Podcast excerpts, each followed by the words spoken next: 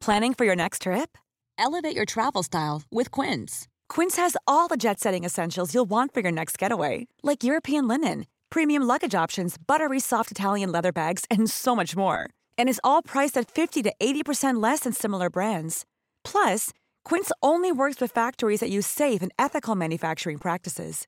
Pack your bags with high-quality essentials you'll be wearing for vacations to come with Quince. Go to quince.com/pack for free shipping and 365-day returns.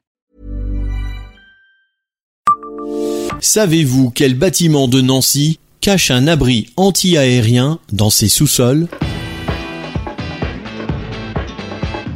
Bonjour, je suis Jean-Marie Russe. Voici le Savez-vous Nancy? Un podcast écrit avec les journalistes de l'Est républicain. À l'angle de la place Carnot, le bâtiment Art déco de la bibliothèque universitaire de la faculté de droit n'abrite pas que des ouvrages. Un abri anti-aérien, refuge en cas de bombardement, y loge dans les sous-sols. Il n'existe que depuis les années 1930. Sa raison d'être remonte à la Première Guerre mondiale, quand plusieurs bombardements ont endommagé le bâtiment. Dans la nuit du 31 octobre au 1er novembre 1918, une bombe incendiaire l'a ensuite détruit en partie. Au sortir de la Grande Guerre, la reconstruction tarde. Après plusieurs années à l'abandon, les travaux se déroulent finalement en deux phases, entre 1932 et 1939. Ce sont les architectes Alfred Thomas, nancéen, et Jean-Frédéric Wielorski qui sont chargés de réhabiliter le bâtiment. La situation politique étant instable en Europe, un abri anti-aérien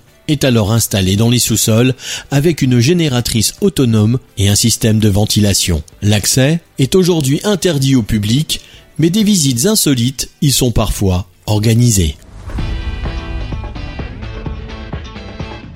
Savez-vous combien d'objets ont été découverts à Nancy lors des fouilles sous la place Stanislas? La place Stanislas de Nancy est devenue en 2021 le monument préféré des Français par le biais d'un concours lancé sur France Télévisions. Tout Nancéen un peu chauvin ne manquera pas de rappeler que c'est l'une des plus belles places d'Europe voire du monde, a fortiori depuis sa piétonisation en 2005 qui lui a redonné un immense prestige. Mais savez-vous combien d'objets ont été retrouvés lors des fouilles archéologiques qui ont été réalisées avant cette piétonisation Selon la Gazette Lorraine et l'Institut national de recherches archéologiques préventives qui ont rendu compte de cette exploration dans un fascicule édité en 2005, ce sont 1244 objets à l'état fragmentaire qui ont été découverts. Ils témoignent de l'activité humaine sur le site. Tessons de céramique culinaire et ossements d'animaux, tuiles, briques, ardoises, bougeoirs, jouets. Paradoxalement, c'est peu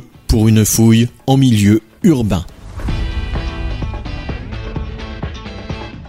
Savez-vous ce qui relie la chanteuse Sylvie Vartan à Champignol?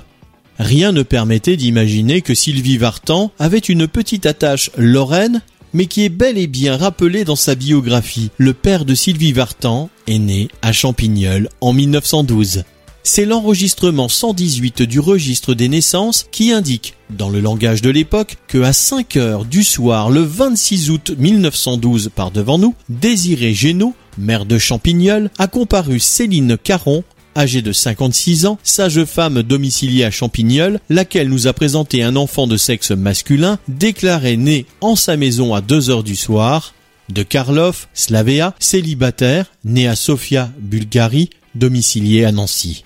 Rien ne permet de savoir pourquoi le grand-père de la future chanteuse se trouvait en banlieue de Nancy avec son épouse, sinon qu'il était le directeur d'une compagnie d'électricité filiale d'une société française.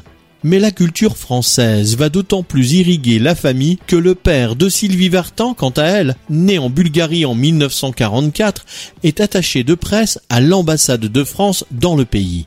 Le passage sous influence soviétique de la Bulgarie amène alors la famille à émigrer en décembre 1952. Georges Vartan décède en 1970 dans ce pays où il était né. Il est inhumé à Logonville, dans le Vexin, au nord-ouest de Paris. Abonnez-vous à ce podcast sur toutes les plateformes et écoutez Le Savez-vous sur Deezer, Spotify et sur notre site internet. Laissez-nous des étoiles et des commentaires. Even when we're on a budget, we still deserve nice things. Quince is a place to scoop up stunning high-end goods for 50 to 80% less than similar brands. They have buttery soft cashmere sweaters starting at $50, luxurious Italian leather bags, and so much more. Plus, Quince only works with factories that use safe, ethical, and responsible manufacturing. Get the high-end goods you'll love without the high price tag with Quince. Go to quince.com/style for free shipping and 365-day returns.